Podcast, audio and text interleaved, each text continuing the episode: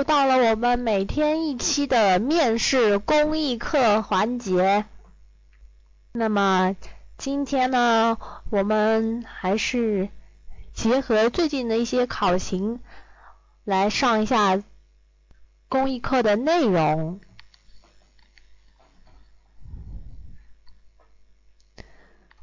老师刚才在装死。好的，那么我今天找的这几个题目啊，和我最近的一段实习的生活是密切相关的啊，当然他们也是过去的真题，所以呢，我感觉哈，不管是在生活上也好，还是工作上也好，可能会给我们一点启发。然后呢，我们来开始看一下。今天具体的题目是怎么样的？在上课之前呢，首先介绍一下我自己啊，我是智达公考的面试讲师柚子。然后刚刚也看到有同学问我们这个公益课会持续到什么时候啊？那么我就告诉一下大家，我们这个面试公益课会一直到大年的二十九、三十应该会放假吧。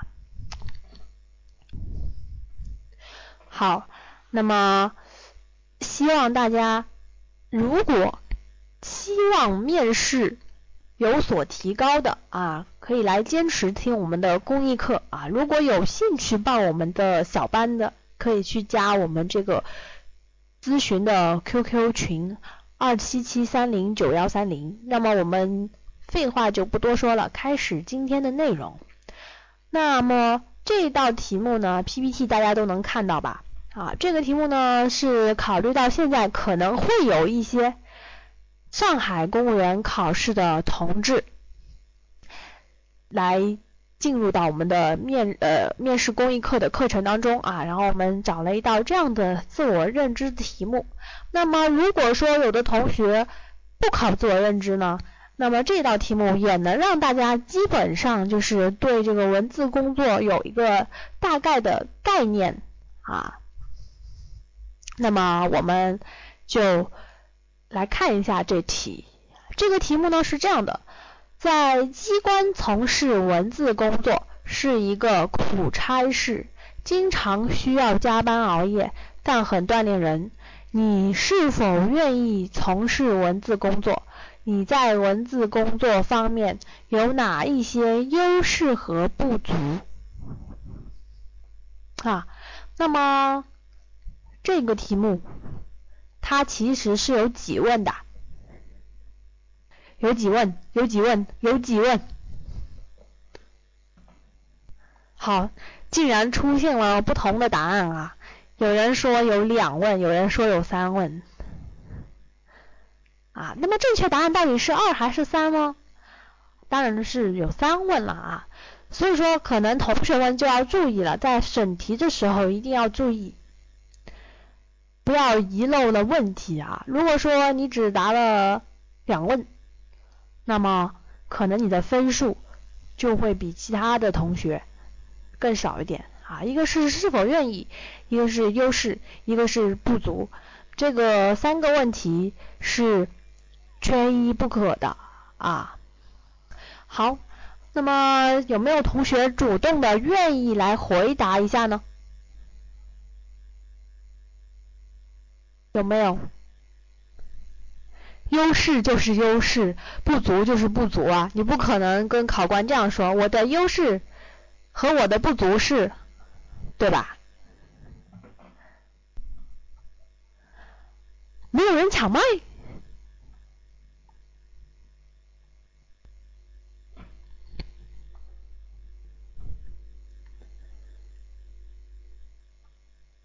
是不是大家对文字工作都不了解呢？所以说不知道如何来回答。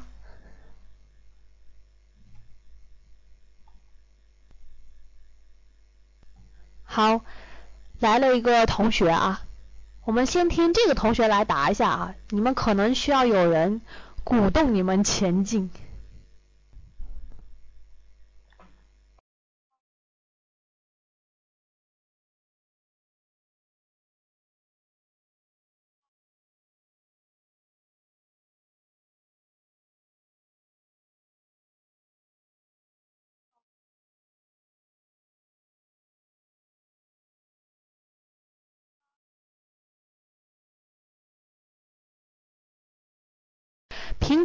你这个麦没有声音啊，没声音啊，没声音。没有啊，没有啊，你只是绿灯亮了，但是声音是没有发出来的。有没有其他同学来回答呀？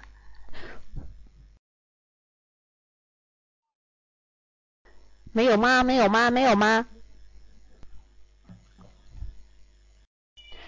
苹果，我建议你还是先试一下麦啊，因为我们确实听不到你的声音。没有其他同学来抢麦吗？这么多身穿蓝马甲的同学。游客要改名啊！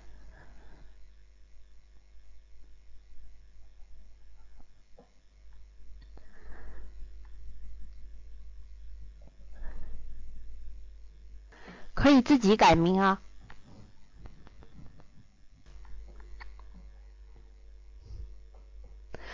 那么我们先来简单的说一下这题吧。这个题目呢，它的指向性是很明确的，对吧？是不是？就是问你关于文字工作的这个内容，问你是不是愿意参加文字工作。那么我们最好呢是结合自己的岗位来谈，对吧？有的同学可能说，哎，我报的是城管的，我可能不需要从事文字工作呀。那有的同学说，哎呀，我是国税的，我就在窗口盖个章就行了，对吧？然后觉得好像自己和文字工作没有关系，但是这个现实的工作当中，其实文字工作是非常重要的啊！不管你是出去执勤也好，或者是说你在窗口盖章也好，你还是逃离不了文字工作呀。这个各种总结啊啊，比如说前段时间搞这个群众路线教育实践活动，对吧？你个人要剖析问题啊，是不是？这就是一个问题吧。然后群众路线搞完了之后，你要整改呀，整改完了你还要写总结呀，对不对？然后每年的公务员的个人小结呀，对不对？如果说你还还在支部里面当了一个什么玩意儿，党支部里的工作小结啊，对不对啊？半年一小结啊，一年一大结呀，你怎么可能逃得开文字工作呢？所以说，这个文字工作对于每一个进入体制内的同志来说都是无法避免的，是吧？那么既然无法避免，我们当然就是要着力去提高了，是不是？这题目也说了，非常锻炼人。那么我们就可以结合自己的岗位谈一谈自己如何去发挥自己优势和不足啊。而且这道题目呢是一个很明确的一个自我认知的题。已经问了你，你的优势和你的不足到底是什么？那么我们只要结合文字工作的有关特点，然后去谈自己的优势和不足，不就行了吗？其实这个是很简单的，自我认知类的题型啊，其实可以说是所有的公务员的题型当中最简单的，你们觉得呢？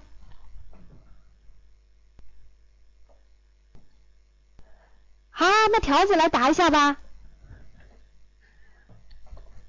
不要告诉我你没有麦啊！今天都没有人来答题啦。竟然还有同学问，这是自我认知啊？你是西安的陕西的同学吗？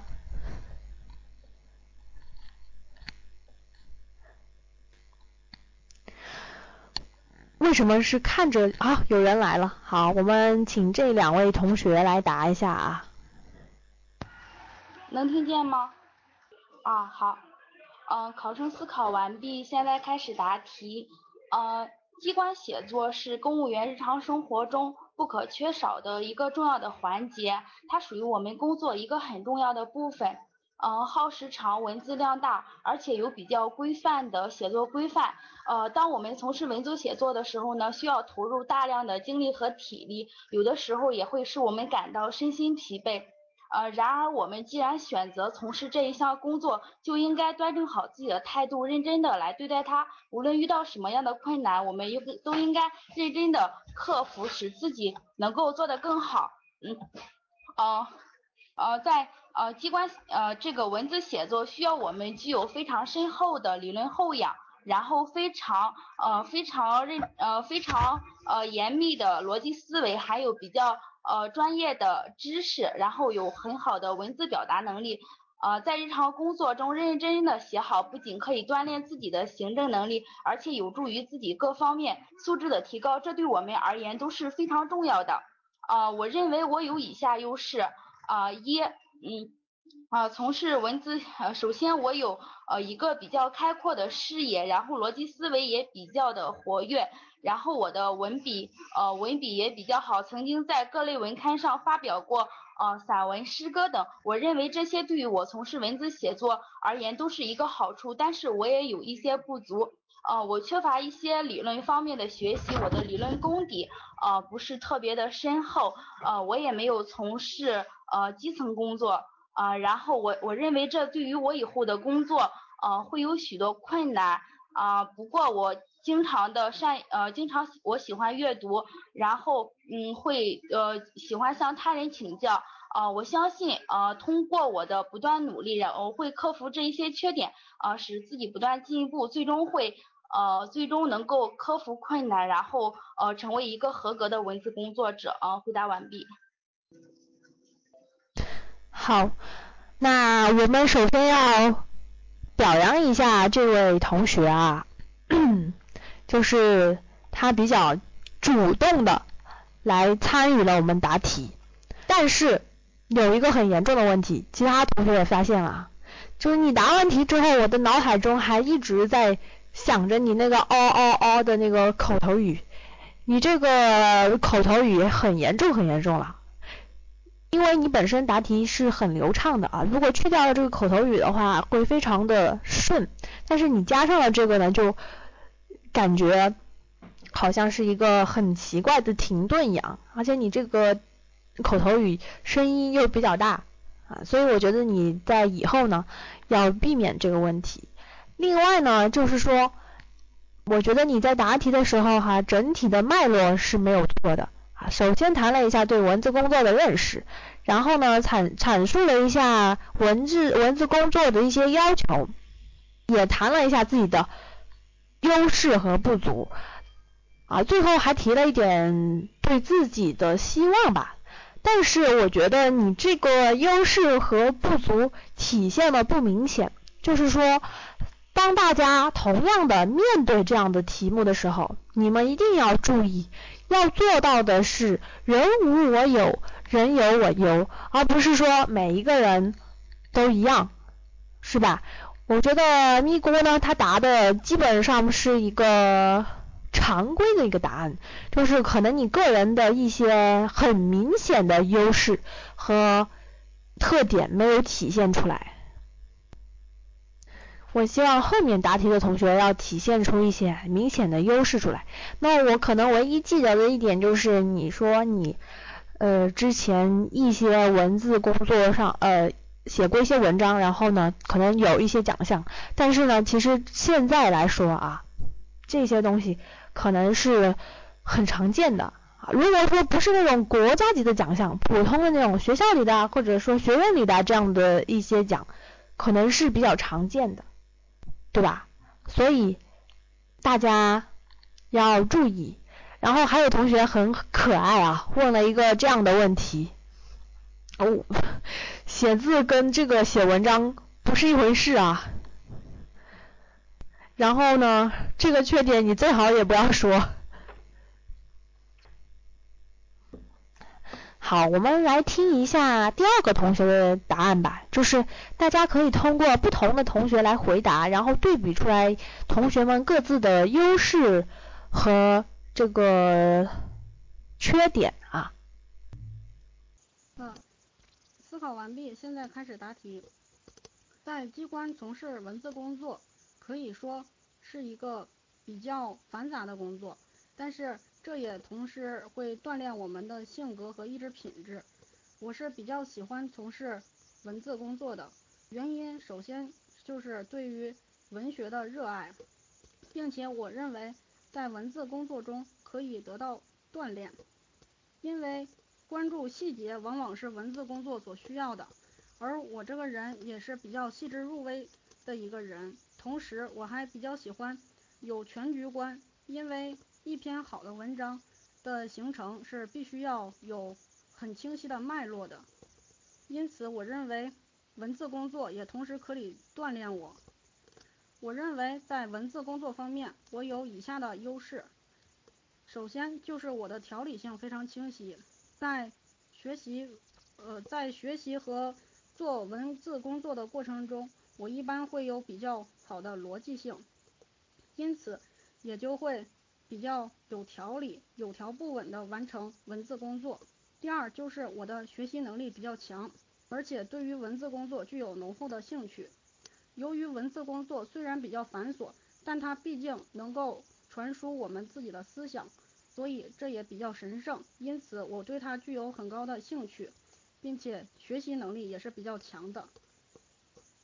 我的不足主要就是在文字方面，我并非是专业学习文字的人士，而且是。呃，偏理的一些专业，所以在经验方面和文字的处理方面有一些不足。呃，以上就是我的观点，回答完毕。好，那么刚刚也听了一下瑞子的答案啊，我觉得。这个小姑娘还是挺实在的，他把他的不足就归结在了他是一个理科生啊。其实理科生对于写材料来说还是有一定的优势的，但是呢，我们对比一下啊，就会发现这两个同学他们的内容上面，瑞子呢缺了一块，是不是？那比方说这样的自我认知题，我们在收尾的时候肯定要喊一喊口号，对吧？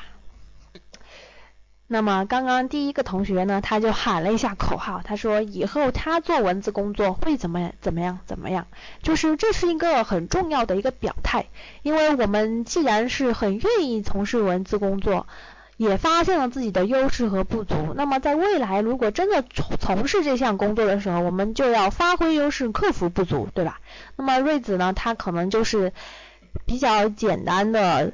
把这三个问题都回答了，忘记了一个小节的部分，大家一定要注意，在我们的公考面试答题的内容上面，这种啊比较完整的一个框架是不能丢的。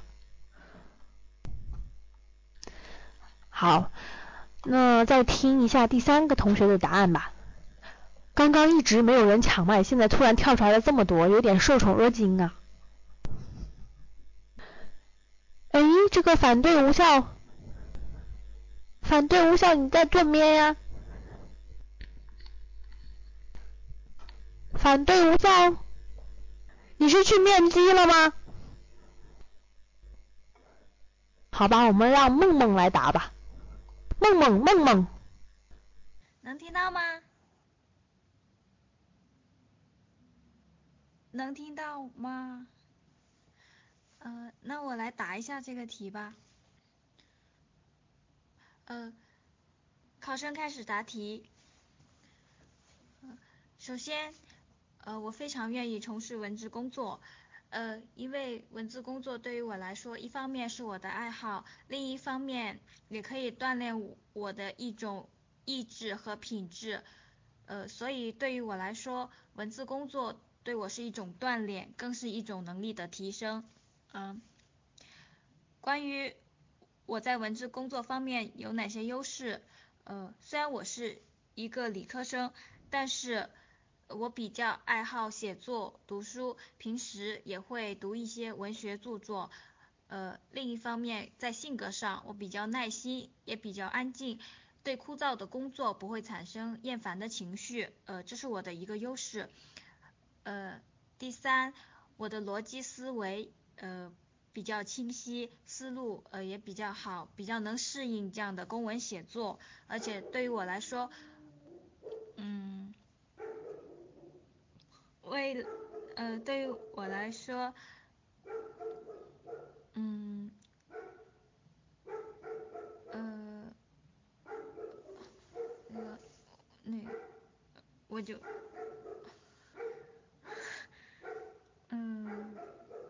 呃，对于我有哪些不足的方面呢？可能是在于，嗯，我是一个理科生，呃，没有受过专业的文字工作的写作训练，可能写出来的文章没有那么没有那么高的专业性，但是在以后的工作中，呃，我会努力的学习写作，从。呃，结合具体工作，把我自己的写作水平提高，嗯，并在以后的工作中认真负责，把我这项文字工作做好。嗯，谢谢。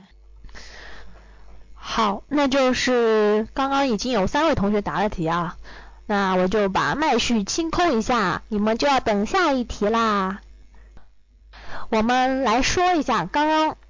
梦梦答的这题啊，嗯 可能他是受了他们家小狗的影响，然后开始答的还挺顺的，到了小狗叫起来的时候，他的注意力就被吸引了。然后呢，我就发现了三位同学啊，刚刚答题的三位同学是不是都没有工作经验的？对，然后你们就有一个共同的问题。啊，就是说对机关的这个公文写作不了解啊，我不知道刚刚抢麦的那些人里头有没有是有过工作经验的啊。那么机关的文字材料的写作，其实和我们写文章是有很大的不同的啊。它主要起的是一个什么作用呢？比如说上传下达呀，对吧？很多很多的时候啊，文字工的主要就是起上传下达的作用，所以说它是有很呃对很严重的模板的吧，可以这么说。然后呢，它也有很强的政策性，就是政策性、模板性和规范性是它的。一个很显著的特点。那刚刚三位同学答题的内容，我感觉哈，比较像在跟考官说你个人的写作能力怎么样啊？可能和文字工作还不搭嘎，因为你们对这个具体的机关的文字工作还不太了解。那么如果说，一旦是对这个文字工作的性质很了解的同学，他在答题的时候，他就会把他的优势和不足，跳出他的专业和他就是除了专业问题和他个人的素质问题之外，他可能会从这几个方面去答。比方说我，我可能就会说。我对有关的一些政策了解的还不够，对单位的一些具体实际情况了解的还不够，对吧？这是我的一个不足啊，这可能导致我在进行文字材料的写作的时候会浮于空中，不太接地气，不太贴合单位的实际情况，对吧？那么我们的。如果是我再来谈优势的话，那么优势是什么呢？我热爱学习呀，是吧？精力旺盛呐。这个这个题目上面已经说了，经常要加班熬夜。那么作为一个年轻人，我对我这个岗位充满热情，所以我很愿意加班熬夜，我很有精力去学习去丰富。那么还有什么优势啊？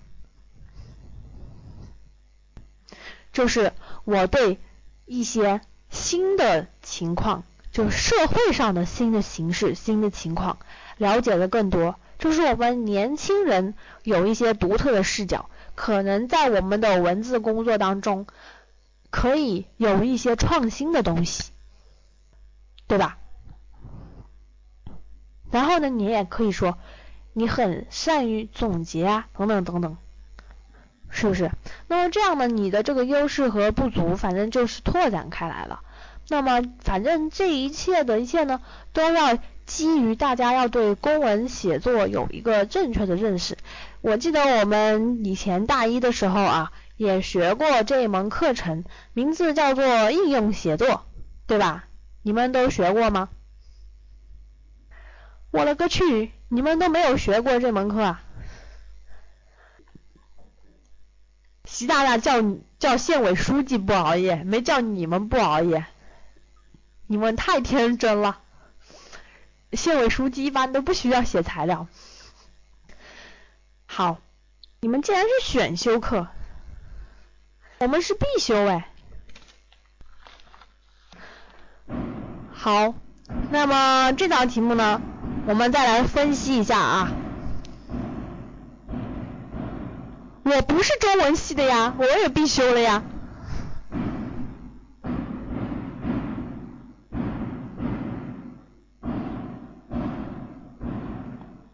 旁边的人在放放鞭炮，果然奇迹和我是同一个专业的。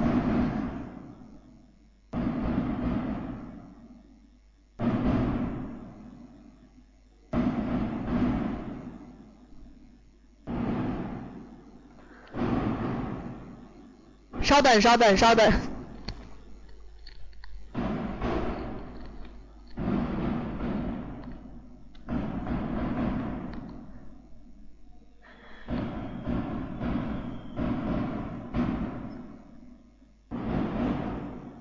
要疯了！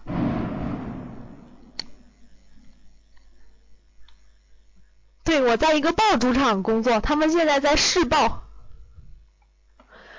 好，我们来说一下这题。文字工作是任何机关和政府部门工作的一个重要组成部分。那么，文字是指导工作的重要形式，许多的上传下达工作都需要依靠文件和领导讲话稿。那么这些都是文字工作的具体表现形式，文字也是请示汇报工作的重要手段。同样，它也是与其他单位交流协调工作的重要手段。因此，文字材料工作的水平直接影响到我们部门的工作水平和工作效率。做好这项工作非常重要。我们的工作成果究竟如何？除了让群众看得到，更需要通过文字表现出来。文字工作可以非常好的锻炼我个人的能力，它也对我个人有极高的要求，需要我们认真谨慎、戒骄戒躁，同时还要紧跟上级的方针政策。因此。我了个去，搞什么鬼？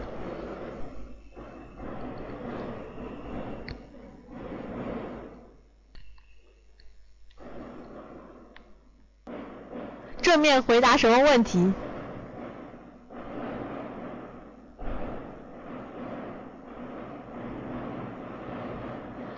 我正准备说因此啊。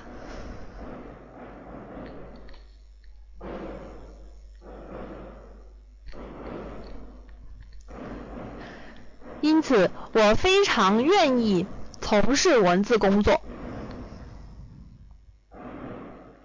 这既是体现了工作的重要性，也是我自我锻炼的一种方式和手段。我本人也非常有自信能够做好这份工作，因为我从小就热爱学习文学，具备良好的文字水平。多次在一些知名报刊上发表文章，并且我性格比较细心认真，具有多角度分析解决问题的能力，这些都是做好文字工作的一个基础。但是，我认为文字工作更重要的是需要一份责任心，因为一个好的材料离不开一些细节的把控。在我过去的一些工作中，很多材料却因为一些标点符号的错误、个别错错别字的错误，导致了材料不能够很好的展现出单位良好的形象，展现出单位确实获得的巨大成果，影响了我们单位的整体形象。那么，只有在一些细节的把控上做到最好，把任何一个小的差错、小的问题都解决掉，才能真正的写好一份完美的文字材料。我认为做好文字工作，我也有一定的缺点和不足，这主要体现在我对单位的了解还不够，因为工作经验尚浅，所以呢，对国家的一些实施政策把握也不够深、不够准，所以这些可能是我未来从事文字工作的需要去提高的地方。结合我这些年来的工作经验，我相信通过我不断的学习和改进，一定能够更好的去做好文字工作，真正的把我们单位的工作成效通过文字的方式表现出来，展现到大家的面前。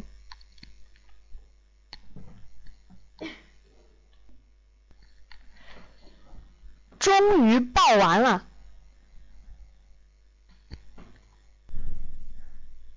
我自己都听不到我自己的声音，我不知道你们听见了没有啊？那么我主要是我的这个谈的一些我实际工作当中碰到的问题啊，我说的不足啊，没听见吗？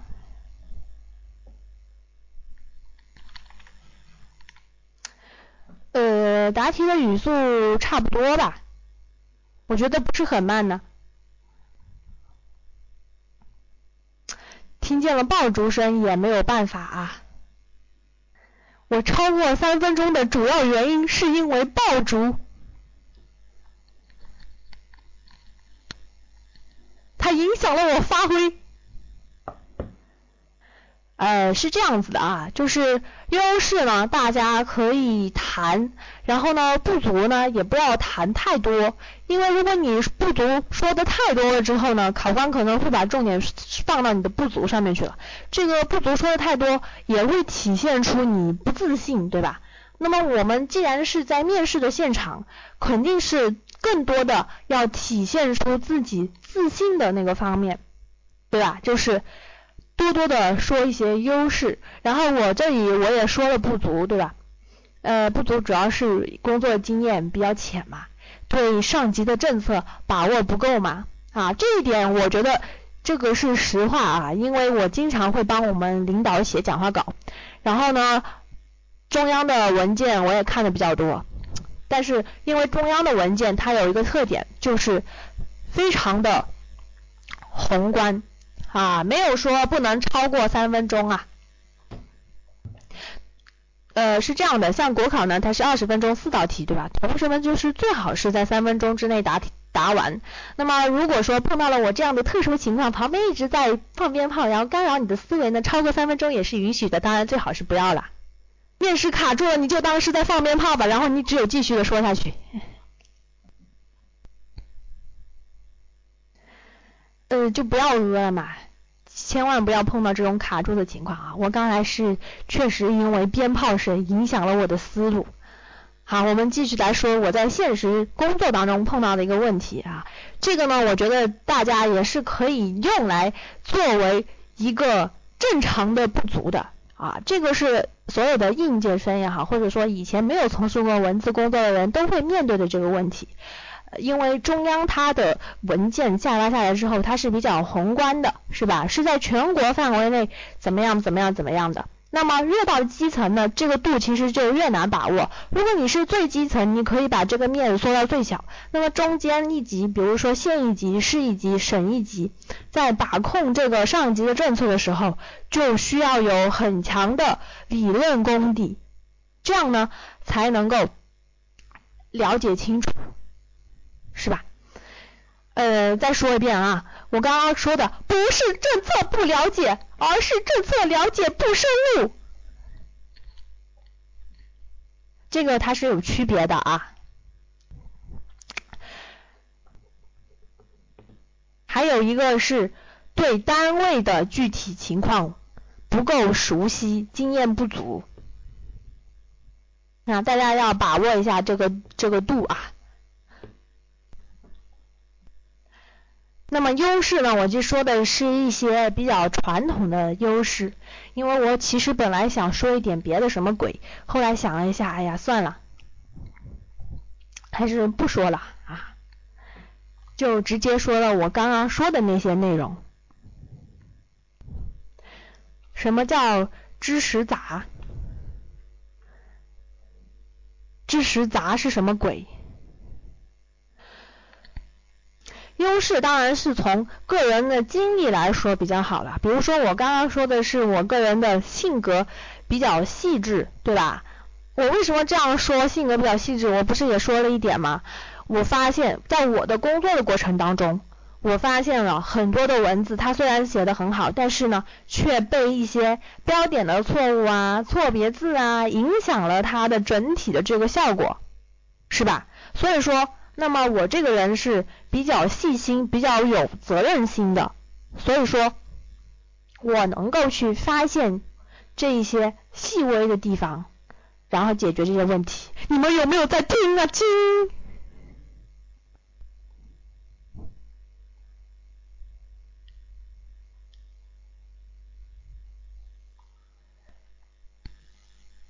好，听到了就行吧。然后呢，还有一些优势就是比较传统的是吧？谁呀？谁呀？拖出去斩了。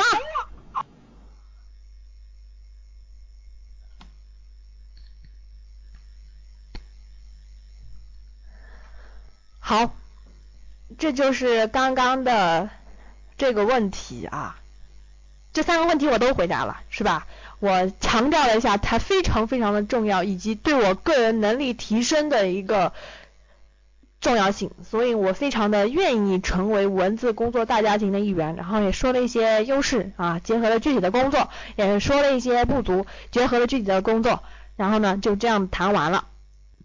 所以大家在答题的时候要注意这个问题。就是优势和不足一定要结合你的个人的特点，比如说我刚才啊，不知道你们听见了没有？我再重复一遍，我就是结合我在工作中发现的一些问题，发现了自己确实存在一些问题，然后来谈的。那么这可能就跟别人会不一样了，不可能每个人都像我那样逗逼说，哎呀，这个有的文字材料就是因为被标点符符号和错别字害的，是吧？我每次帮我们领导写讲话稿的时候，对那个。标点符号和错别字都要崩溃，都要找三四个人，然后一起校稿校上三四遍才敢拿去印刷。好，我们就来讲一下下一题吧。这一题呢是这样的啊，就是你所在的城市呢经常发生单身女性被抢被盗事件，你是公安局的人民警察，由你开展一个集中打击两抢一盗的行动，你怎么做？那么我为什么要给这道题目呢？我为什么要给这道题目呢？是啊，不是因为有新闻，而是因为就在昨天早上的八点钟不到，我要出门骑我的电动车的时候，我发现我的电动车就在距离我直线距离只有十米的地方，在充着电的时候被无情的小偷给偷走了，然后我就拨打了幺幺零。幺幺零，你们听不见吗？幺幺零啊，然后幺幺零好恶心，两抢是指抢劫和抢夺呀！我打死你！没有学法律的吗？没有。然后幺幺零跟我说，呃，你在哪里被偷的？然后我就说在哪里哪里，然后我说那里有监控吧，他说哎你这里没有监控的，我说我勒个去，这里竟然没有监控，这里是闹市区好吗？然后他说你有空就做个笔录吧，然后我马上给我们领导打了电话，让我们领导去帮我找找熟人，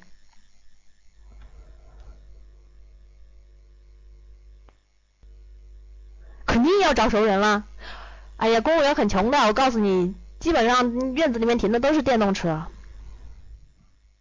怎么办呢？我的电动车还不到两岁呢，而且崭新崭新的，洗的就是一辆新车。而且我今天我说一点题外话啊，而且我今天还给那个，还给很多微博大号发了那个发了私信，我就说我想搞一个活动嘛，不是有微博上面不是有那个活动吗？就是帮助被拐儿童回家的那种活动吗？我说我要发起一个帮电动车找主人的活动。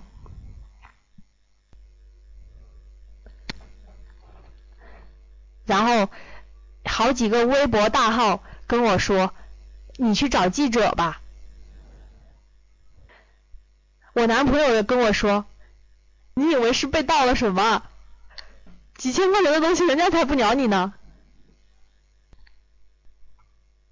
所以呢，我就找到了这个题目，就是我们要开展一个集中打击两抢一盗的行动，你怎么来做？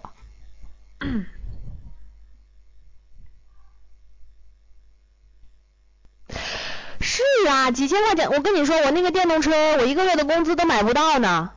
然后我昨天正好有有事情，我我因为要出门，本来我是电动车，本来我是要锁起来的。然后因为我第二天早上要出门嘛，我就想省一点打车费，你知道吗？然后我就把那个电动车放在我家楼下充电了。以前也充过好多次，而且那个小偷还把我的那个。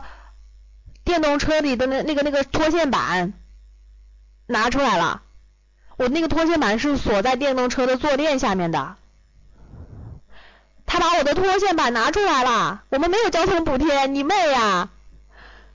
然后他把我的车整个扛走了，我的那个车好贵呀，太伤心了，我真的一定要去找他们公安局派出所的领导谈一谈。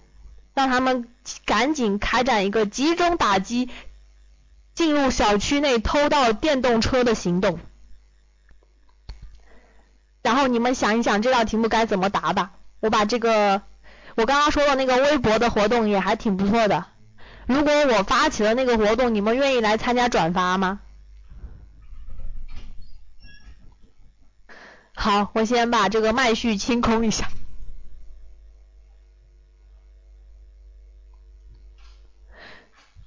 抢麦，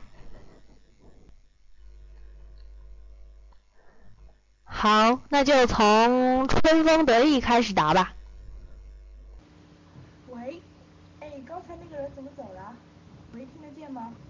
喂，听得见，听得见，答吧。啊，呃，对于近期发生单身女性被抢劫的、被抢、被盗的事件，呃，那我作为人民警察要开展一个。这样的集中整治的行动，呃，我想我会从以下几个方面开始，呃，呃，首先，呃，我会对之前已经被抢劫抢夺的那些单身女性做一个呃全面的做一个笔录和记录的工作，呃，了解一下呃她们经常出入的地点他们经常出入的时间，呃，了解被抢女性的一个被抢女性的一个频繁出入的地方，嗯，对这这些地方呢做一个简单的汇总记录。呃，然后第二，我会做一份宣传，呃，做一个宣传单，呃，通过社区和通过社区和一些公共场所，例如地铁、公交站，然后发放这些宣传册，让单身女性了解，呃，让单身女性了解个人出入哪些地方比较危险，并且呃，如何在呃出现危险的时候能够有一些。呃，自我防护措施，防止发生人身安全。呃，第三，呃，我也会呃通过和一些呃学呃大学大学联系，然后对特别是大学生大学生女性呃经常出入晚归的这个现象，然后由学校的老师统一对大学生女性进行安全呃自身安全保护意识的教育工作，呃让大家提高。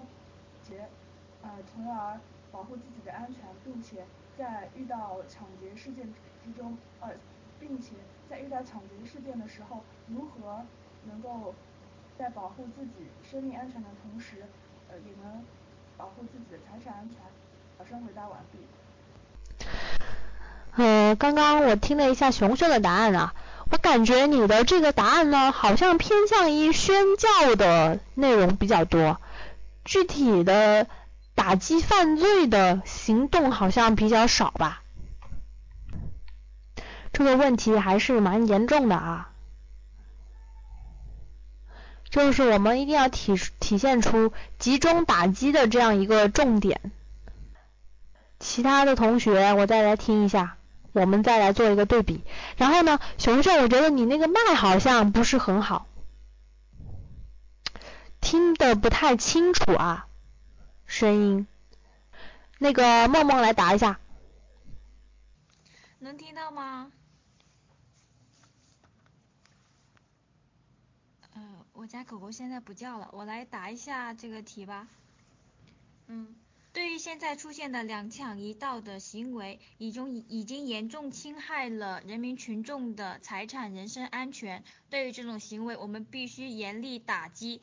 呃，那么对于集中打击两抢一盗的行动，具体我会这么开展。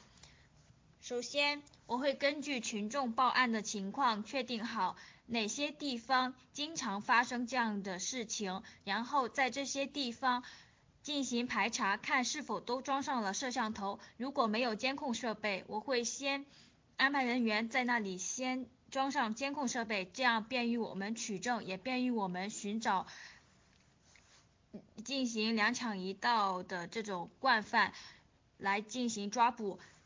嗯，第二呢？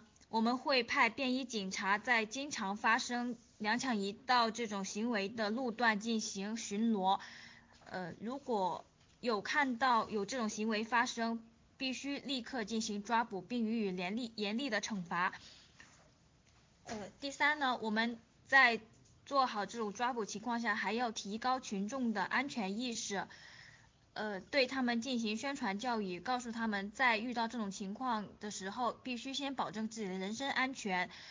呃，在必要的情况下，应该要舍弃财产以保自己的人身安全。呃，不要因小失大。呃，最后呢，我们还会在进行一定的打击后，对群众进行回访，看这个这个路段是否再有发生这样的情况。呃。来维护群众的人身、财产安全。回答完毕。那个梦梦刚刚答的几点啊是比较全的，就是说点上面是全的，但是内容上可能还要丰富一点会比较好。那我。因为我刚刚也没有很很好的听清楚熊熊说的内容啊，我不知道他前面是不是也说了关于集中打击的内容，因为我只听到了他关于宣宣教的那个内容。那么对比一下呢，我发现梦梦也是先说了集中打击，后面说的这个宣教。那么宣教它肯定是很必要的一个部分，包括梦梦说到的后面的那个内容是什么？就是。除了我们集中打击这一次之外，更要进行一个常态化的打击，对吧？那我不知道梦梦刚才是不是受了我说的那个没有摄像头的那个启发，是吧？他刚刚也说到了一点很好的，就是先要去把周边的情况了解清楚。对于那些没有监控设备的地方，我们要先给它安装上监监控设备，是吧？这一点是很好的。好，那我们再来听一下人民的答案。嗯，老师好，能听见吗？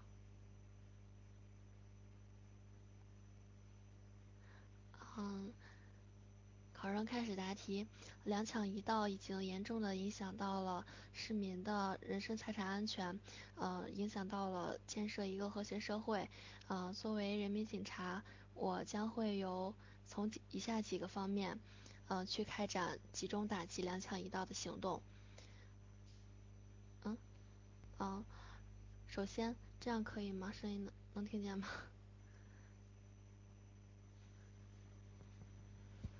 嗯，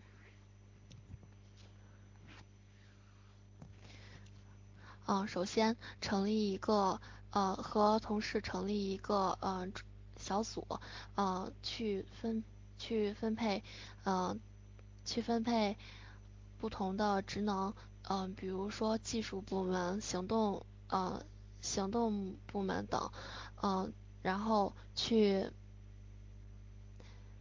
然后去到，呃，去到收集数据和收集数据，呃，了解一下，嗯，常出现事故的呃地段，呃是在哪里，呃，利用先进的技术等，然后确定那些地呃地段，确定呃常事故常发的呃地方，嗯，进行有针对性的嗯进行打击，嗯。第三，确定，嗯，确定，嗯，地点以后，可以，嗯，可以加大那里的，呃，人员的，呃，巡逻安排等，嗯，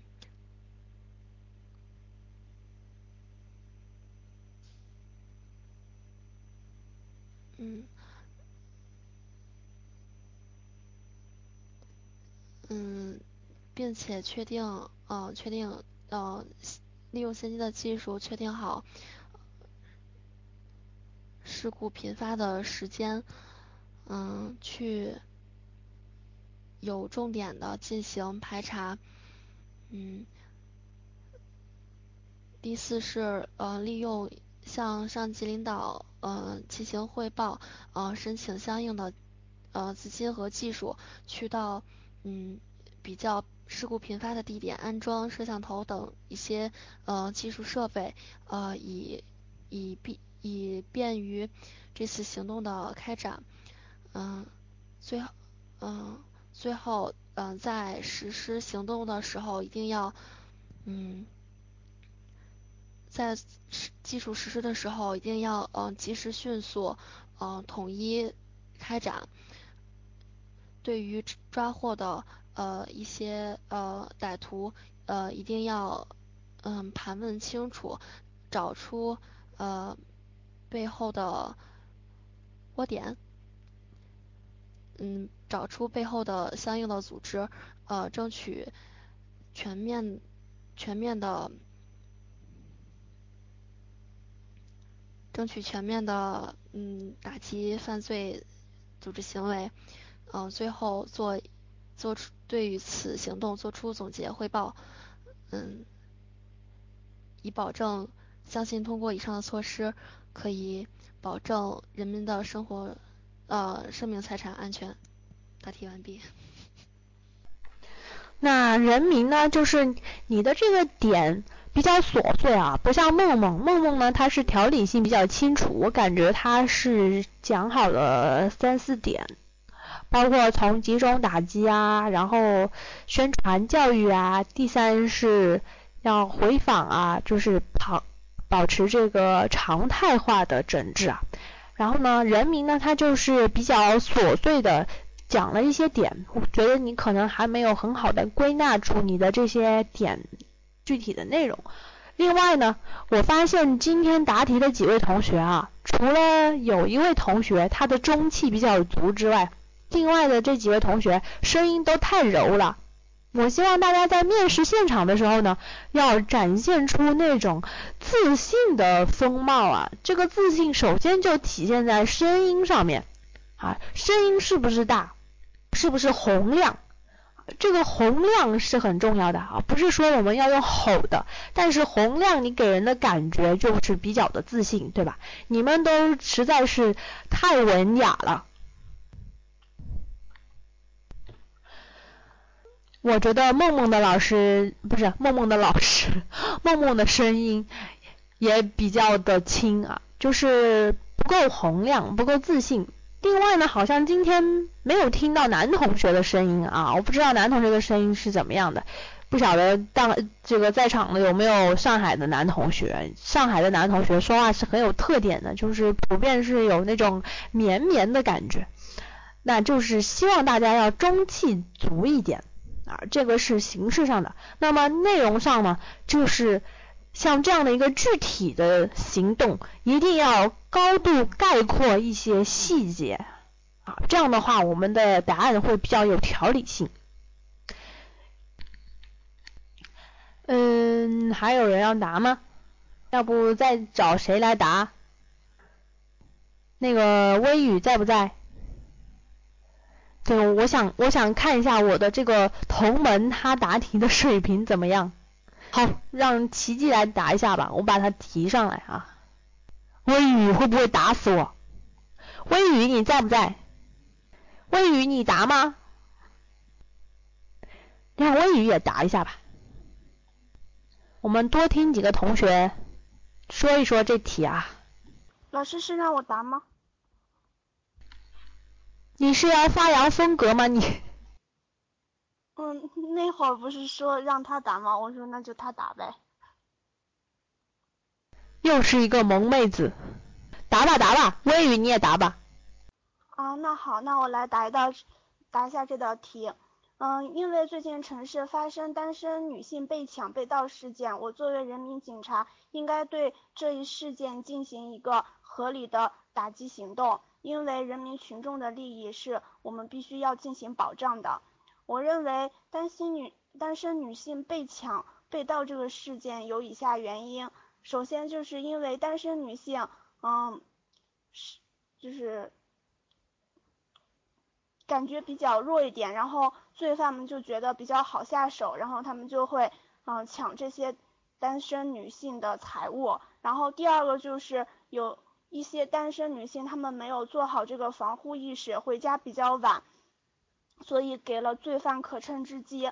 再一个就是由于我们的治安管理没有做好，在这些有一些小路的地方没有做好监控以及巡查活动，所以致使这些单身女性被抢被盗。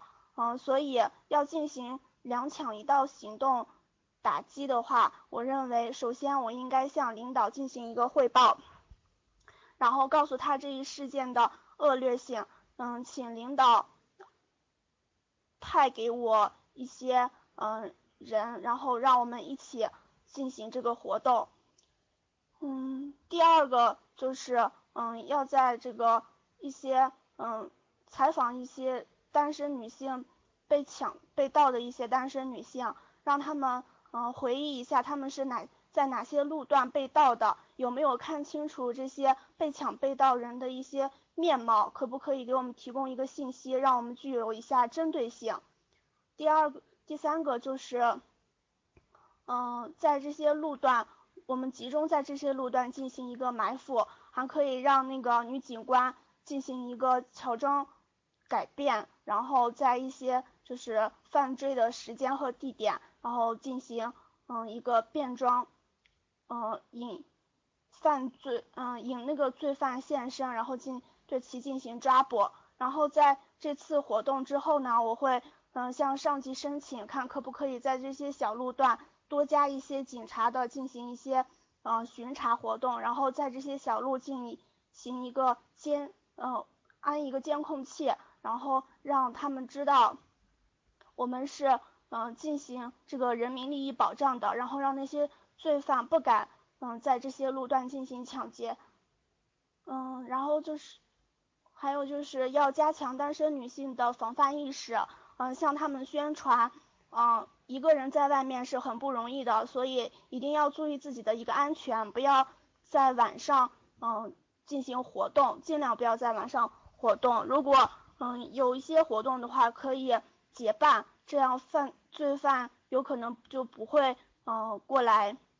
抢劫，嗯，最后一个就是要增加，嗯，希望这个国家出台一些就是这样的政策，对这些抢盗事件进行一个打那个法治的宣传，然后让这些盗匪不敢抢，不能抢。嗯，考生回答完毕。好，那刚刚呢，我们又一位萌妹子答了这道题啊。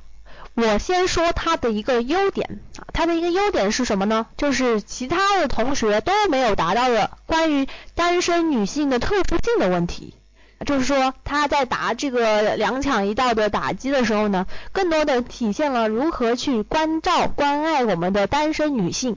但是很遗憾的是，你把这道题目答成了综合分析。啊，这个是比较可惜的，就是其他同学可能都忘了单身女性这样一个特殊的主体，那么你呢是把它达成了综合分析，因为前面的那些原因啊，其实是不需要说的。那么这道题目它是一个很明确的题型，什么题啊？它是一个组织题。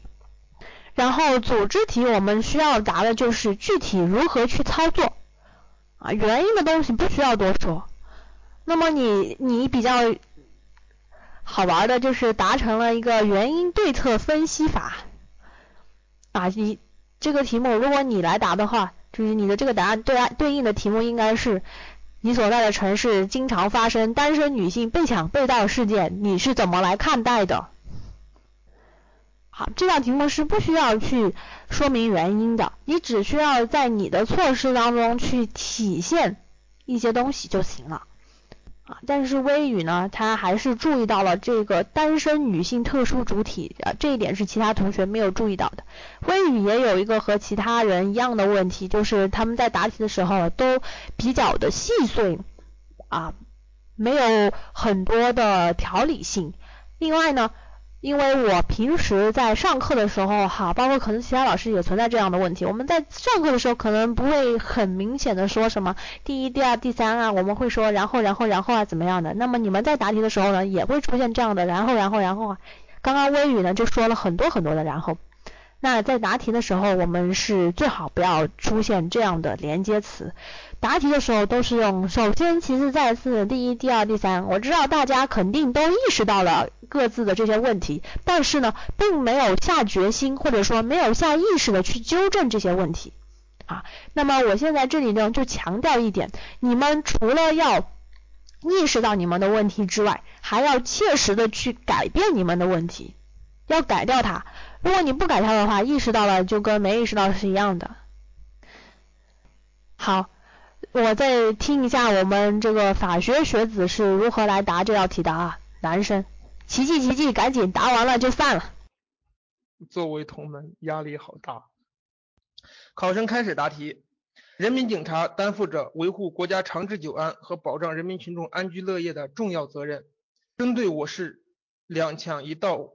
行为违法犯罪活动猖獗，做好活动的策划工作是做好活动的策划工作是对人民群众人身财产安全的一次保障，也能够形成也能够对两抢一盗活动两抢一盗违法犯罪活动形成高压震慑。我会认真梳理查阅前一段时间发生的这些案件系案件档案，并把。市局可调配的人力分为三组：打击组、摸排组和宣传组。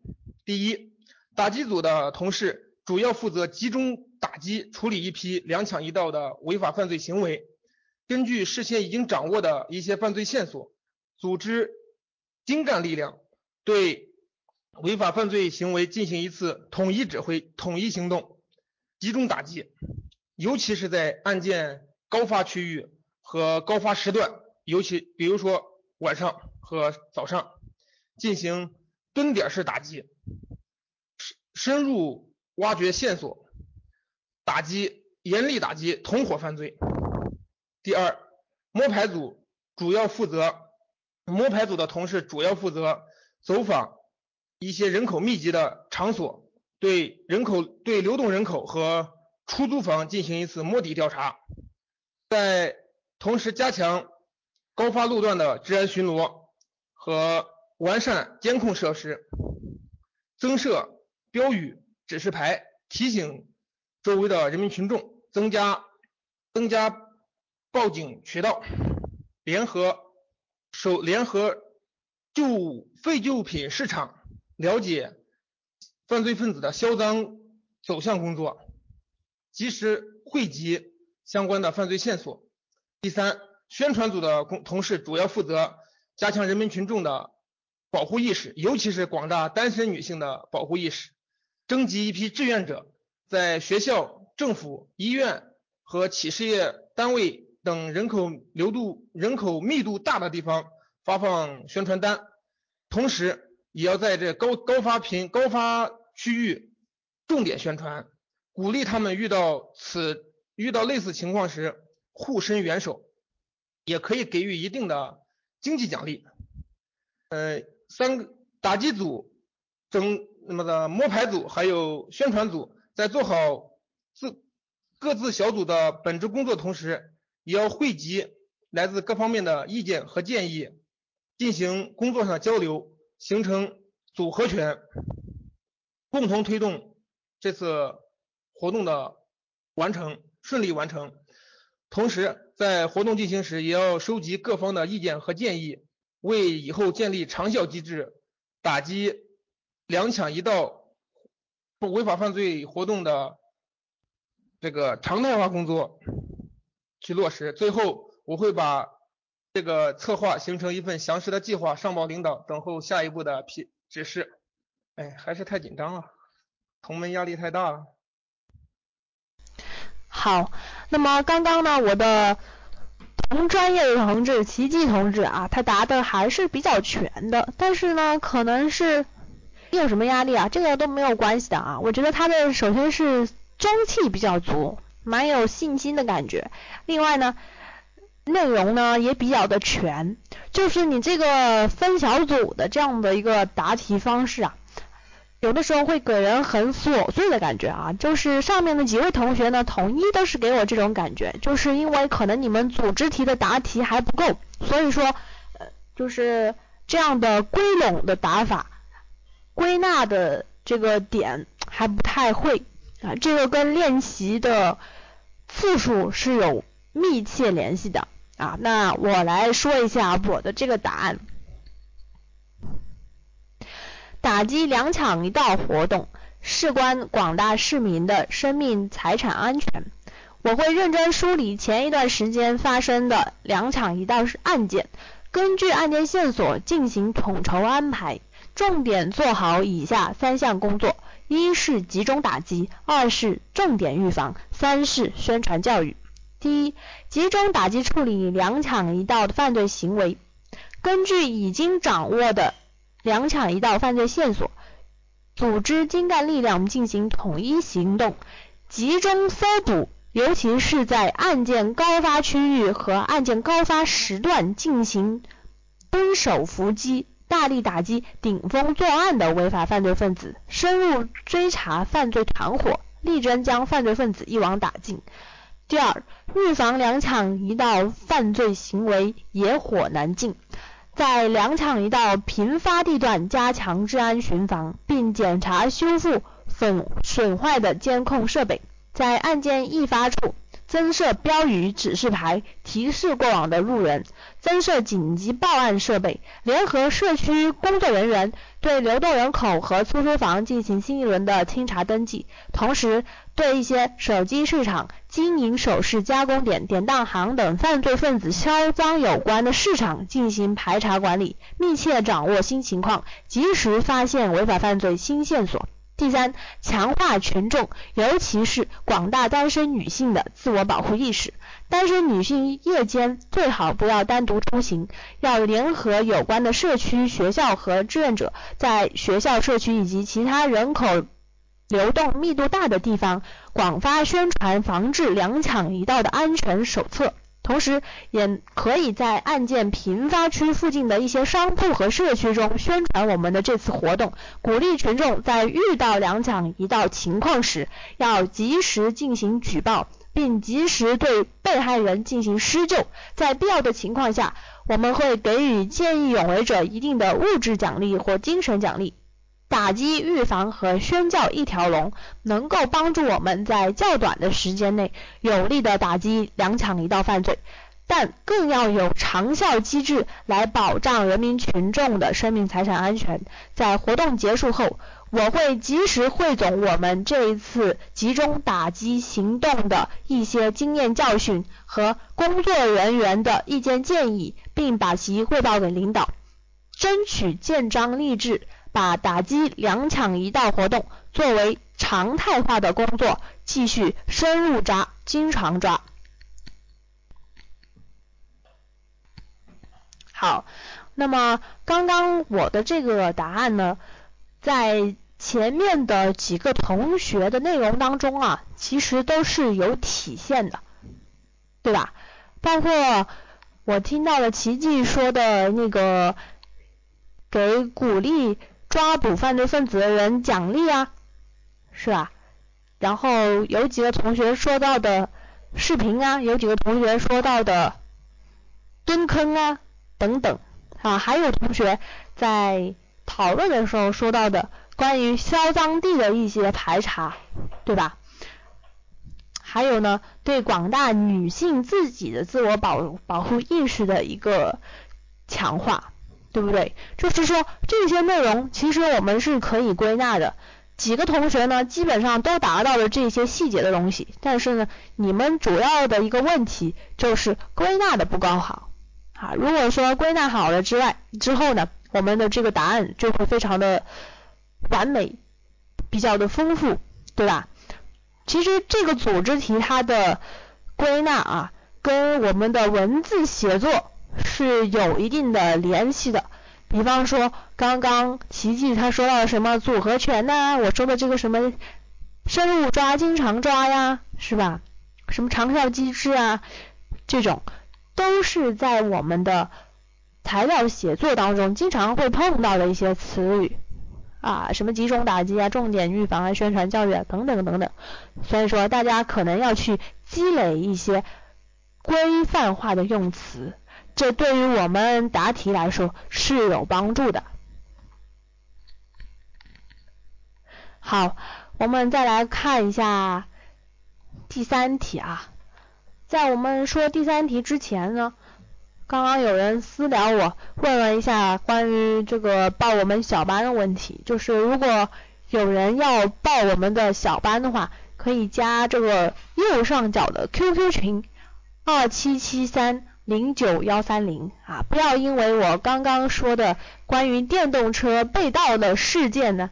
就否定我们智达的教师团队啊，我们的教师团队多数人都还是比较正常的啊。那么有报班意向的同学可以去加一下这个二七三零九幺三零的这个群。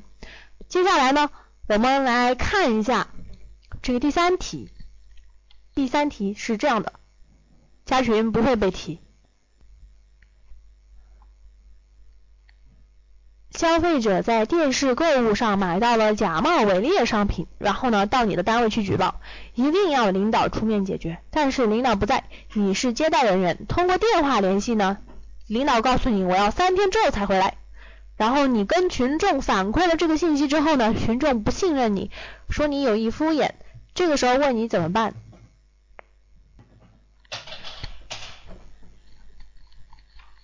为什么是终于？找到组织了，有同学来答一下吗？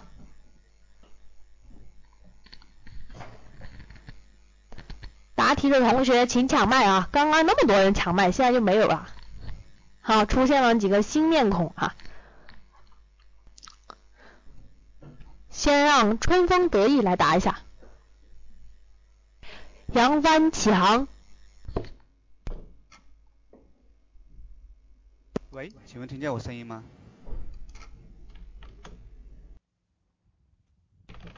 好，谢谢。我我思考一下。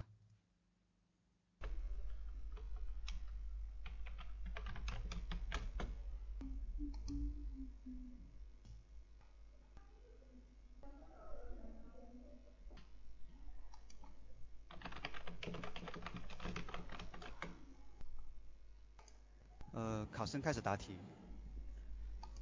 针对题目所反映的有那个群众来我单位举报，要领导出面解决电视购物假冒伪劣商品的问题，呃，我会从以下几个方面来考虑。首先，当群众来了以后，我会首先安抚他们的情绪，然后那个细心的听他们讲解问题，做好记录，然后呢。如果说他们需要呃领导出面解决，我会立即去请示领导。当我得知领导的那个因为出差不在的时候，我会如实的向群众反映，然后告知领导呃外出，他已经委托我先把你们问题记录下来，然后会一定会秉公处理。其次，第二，如果说群众还是坚持要会见领导这个时候我会再次的请示领导看是否是请其他领导暂时出面来呃维护一下来那个安抚群众的情绪。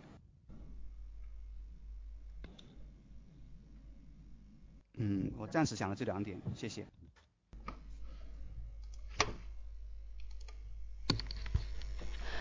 我们杨帆启航同志真是一个老实的好同志啊！你想到了两点你就说两点啊，这两点你觉得现实生活中群众会放过你吗？不可能啊！啊，这个答案不太完整啊，比较的简短。我们来听一下图图的答案吧。能听到的答个一，能听到吗？或者呃冷静，嗯是我的一个基本的一个职责。那在消费者要求的要求见到那个领导帮要领导解决问题的一个前提下，领导要三天后才能赶回。那呃我会如实跟我们的一个群众告诉群众这个情况。如果群众嗯告诉群众这个情况，呃然后做好一个端一杯水给群众，让群众坐在我们的一个接待席上，认真的倾听我们的群众的一个。认真倾听群众的一个情一个情况，做好登记。比如说是在什么地方，嗯，是在哪个购物台买到了这个假假冒的伪劣的商品，以及是何种的一个商一个商品，在时间上是什么时候，具体是什么时间上买的，嗯，等等的一个产品的一个详细信息，然后告诉我们的一个群众，我们会。嗯，一定会认真的帮他们解决这个问题。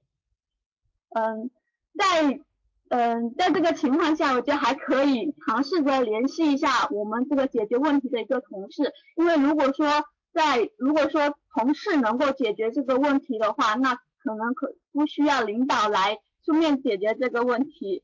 哦，大概就这么多。好，那么我们刚刚听了两个同学的答案啊，两个同学呢都比较的实在。就是你们在答题的时候啊，如果是在现实的考试当中啊，千万不能这样子，跟考官说我就想到了两点，嗯，就是这样子，可能是太实诚了一点啊。有的时候我们要狡猾一点，特别是面对了这样的题目的时候，要有一点小心思，是不是？你可以先帮助他们解决，或者是说把他们引到其他的一些地方去嘛。对不对？所以呢，要采取一些灵活的、有效的方法啊。就是我们在就刚刚两个同学呢，给我的最明显的感受呢，就是这两个同志都是非常善良的，不会骗人的好同志。那么，但是现实生活中啊。就是有的群众，并不是说群众是坏人。那么群众他们那种急切的需要维权的心，比如说像我急切的需要找回我电动车的这种心情，我们要理解。但是有的时候他并不像老师这么理智，对吧？想要去通过私力救济去解决，他可能就相信公力救济。那这个时候呢，你要给人家的感觉是，你或者。可以代替领导来做这个决定，你或者可以找到一个和领导与他的权威性差不多的人来帮助这个群众解决这个问题，或者就是让群众耐心的去等待领导，对吧？所以说处理的方法其实有很多。题目说你是接待人员，并不是说接待人员就什么事情都不能干了呀。你不能把自己又死在这个框死在这个接待人员的框里了，就是要灵活应变，知道吧？这个里面不是说你是接待人员，你就只能从事接待的工作了，知道吧？大家一定要清醒的认识啊，只是说领导不在，然后由你来接待，是吧？那你说那些信访办的人？他们还只是信访接待人员呢，难道他们就不不办事啊？就说，哎，我帮你记录，然后等我们领导来处理啊？那领导不得累死啊？是不是？再来一次就不要了哈，我们下一位同学再来答吧。你们这重重点是不是说重点是你们了解这一道题怎么答，而是你要在你知道这道题目你犯的错误了之后，在以后的类似的题目当中，你要去避免你。之前犯过的错，是吧？好，梦梦来答一下吧，又是梦梦。哎呀，我又来了。嗯那我按照我的想法来答一下这个题吧。嗯，考生会开始答题。嗯，有消费者上我们单位举报，呃，证明他买到了甲类伪劣商品，这个现象已经侵犯了他的切身利益。那么我们应该第一时间解决消费者的问题。嗯，对于消费者不，呃，对于消费者认为我是有意敷衍他们，那么我会用我会以以下方法进行解决。呃，首先呢，我会先和消费者耐心的解释，我们的领导确实不在，要三天以后才能赶回。如果他们有什么非常重要的事情，一定要领导回来以后亲自处理。呃，那么我会询问消费者是否能耐心等待，等领导回来以后再进行处理。嗯，其次呢，在和消费者进行交谈以后，如果他的情绪，稍微平复一点，我会询问他具体的一些情况，比如是在哪里买到假冒伪劣商品，买的是什么商品，呃，并对他详细的进行记录，并告诉他我们会对这件事情及时的进行处理，请他放心。如果消费者还是一定要有专人来进行处理的话，我会再请示领导问一下是否在我们单位有。有过相关经验的人员可以直接处理这件事情，让群众的利益得到维护。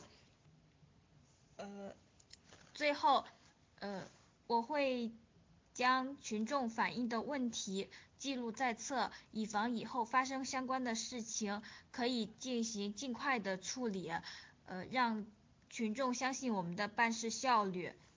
呃，回答完毕。呃，基本上梦梦。我觉得梦梦在许多题目的把控上面啊，都比较的清楚，就是基本的思路是有的。但是呢，每次到了具体的内容丰富的时候，稍可能稍微欠缺一点。像这样的同学，强烈的推荐加我们的咨询群二七七三零九幺三零啊，哈哈，就是你的内容很空，但是你的呃框架是有的。我们来说一下这个题目吧。刚刚几个同学都答了，是吧？那这个题目呢，很简单，它就是一个消费者维权非要找领导，然后领导不在的故事。这个时候我们要如何的把群众忽悠回家，就要看个人本事了。在把群众忽悠回家的时候呢，有一个重点的内容，几位同学在答题的时候都都忽略了。这也是我以前这个题目好像我以前也在哪里讲过啊。啊，这里我好像忘了，我告诉大家一下背景，就是我原来是某公的保过班的老师。那么以前我们也有同学会犯这样的错误啊，就在那些保过班的同学里面，他们也有纯真善良的，也有会忘记题干的重点的。刚刚同学们就忘了这个重点，你们告诉他。告诉这个上访也不是上访的群众吧，维权的群众说我们领导不在家呀，要三天之后才能搞回来呀。然后这个群众说我不信，我不信，我不信，你是有意敷衍我。那么在我们解决问题的时候，你要如何先让领导去相信他会三天后回来？这其实也是一个点，但是好像没有同学提到这个点，是吧？嗯，对呀，我是啊，怎么了？是不是我说我是某公的，然后就很牛逼啊？你们你们就更信任了是吧？好，然后呢，还有一个什么问题啊？就是领领导为什么他们一定要找领导？有的同学陷入了牛角尖啊！我刚刚看那个公屏，你们不要说我一直是某公某公的啊。我们回到这个题目上来啊，我原来确实是某公的，呃，如果你们嫌贵的话呢，我们的小班就是一个巨大的优势啊，价钱比较便宜。好，回到这个题目本身上来，就是群众为什么非常迫切的需要见领导？没有人回答吗？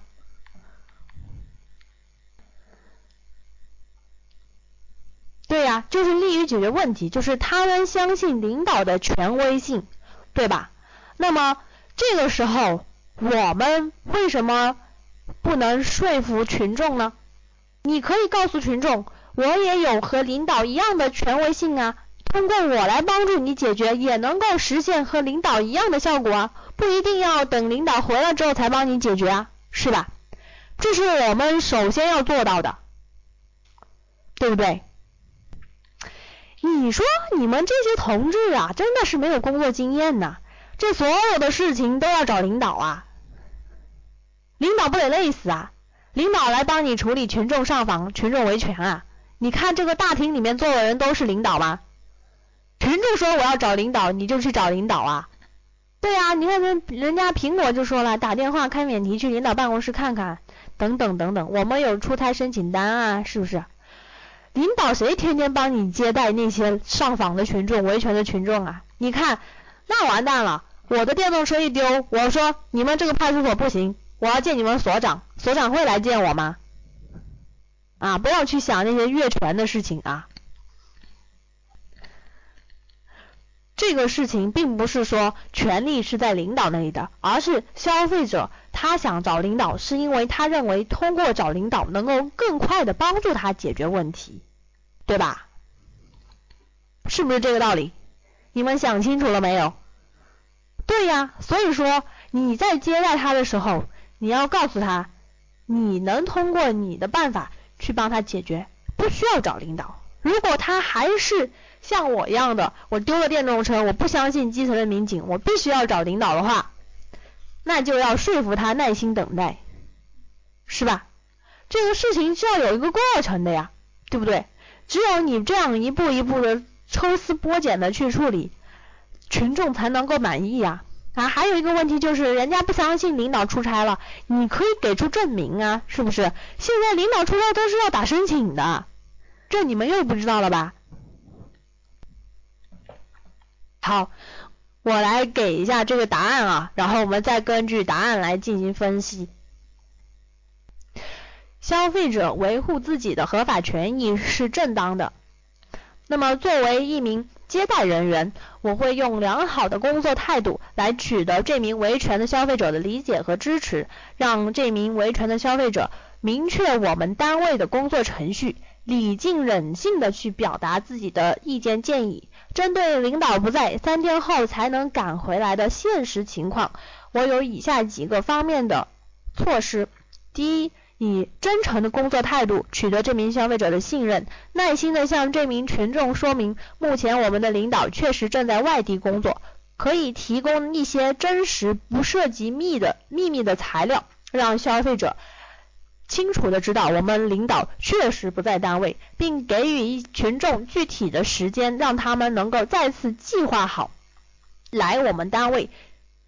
第二，针对消费者所要投诉的问题进行了解，如果是我们同事之间能够工作能力范围内可以解决的问题，我会积极的帮助这名消费者联系我们的同事。告诉消费者，只需要通过我的同事就能够很妥善的帮助他解决问题，并不需要一直等待我们的领导来处理。第三，如果这名消费者坚持要我们的领导来帮助他处理问题，我可以询问他的意见，并将有关的内容记录下来，告诉他，等领导在三天之后回来之后，我会向我们的领导进行汇报，并及时的。给他反馈。第四，我会建议这名维权的消费者通过一些其他的方式进行投诉维权，提供我们单位的一些联系方式，例如单位的网站、信箱、电话等，详细的介绍给他们如何来进行使用，做好投诉人的身份保密工作，让这些群众能够放心的举报他们碰到的问题。我相信通过以上的几个措施。能够圆满的帮助投诉的群众解决好他面临的问题，帮助他们切实的解决困难。好，我这里呢，我又看了一下公屏啊，我看了一下你们在聊什么，什么东西，感觉很随意，随意吗？不随意啊，我觉得我还挺认真的。我们来说一下啊，我刚刚的这个答案呢，基本上就是按照我之前告诉你们的这个处理方法来解决的哈。第一个是不要以为自己是接待人员就什么权利都没有了。第二个是不要以为人家要找领导就真的一定要领导出面了啊，不涉及越权的问题。第三个是人家说了对你们不信任，觉得领导不可能是出差了，那你就要告诉他领导确实不在家，对吧？你要把握住了这些细节。你就能把这个问题处理好，哈，这个题目我为什么选出来呢？就是这种类型的应急题其实还比较常见的啊，有的时候他们不管是这个消费者维权也好，或者是什么找公安去找被偷的电动车也好，是吧？群众们总是觉得领导出面了就能够帮助我们更好的解决问题，这就是我为什么要去。找我们领导，再去找他们公安局的领导，是吧？这个心态你们要去了解到，然后了解好了心态之后呢，你再根据他们的心态去帮助他解决问题。他无非是要想快速的解决问题，那么我们如果能帮他快速的解决问题，就解决；如果不能，就要立即的汇报领导，然后让领导呢去帮他解决。啊，这个点是不能忘的，就及时汇报，然后呢及时反馈。那么第第最后一个呢，就是说。我们可以丰富他的投诉维权的渠道。有的人啊，他也有可能不是因为认为说，哎，领导帮我们解决，他们是那种传统的思想，是吧？我们想一下，古代的中国人没事都喜欢去那个县衙里面敲鼓，是吧？为啥？并不是说这个当时的那些县城啊，一定能够帮他解决问题，是吧？因为他只知道这个投诉维权的渠道，比如说像我，我就想说通过微博啊去帮我找找电动车，也帮别人找找电动车。但是有的人他可能想不到啊，是不是？我们就要给他们更多的方式去维权，网站啊、信箱啊、电话呀等等等等，是不是？好，这个题目呢，基本上就是这样子。我不知道啊，我还没有去呢，我还没有去做笔录呢。老子人生当中第一次做幺，第一次打幺幺零，第一次哎不是第一次打幺幺零了，第一次做笔录就要献给我的电动车了，三千多块钱呢，反正超过了我一个月的工资，没有答案的哈，我们来看一下，没有书面的答案，我们再来看一下这个第四题，本来我是想找一些重口味的。时政题目来玩一下的，后来我觉得口味太重了，还是算了吧。我就挑了一个稍稍微文艺一点的啊。这个题目呢是这样的：市政府建了图书馆，建好之后呢，却没有人愿意去，成为了一个形象工程。人家本来是不想成为形象工程的啦。然后你怎么来看待这个现象？我知道苹果手机不会丢了派丢了派出所都不管，但是那我也要去啊，对不对啊？所以我要找熟人呢，我的电动车可是跟我有感情的。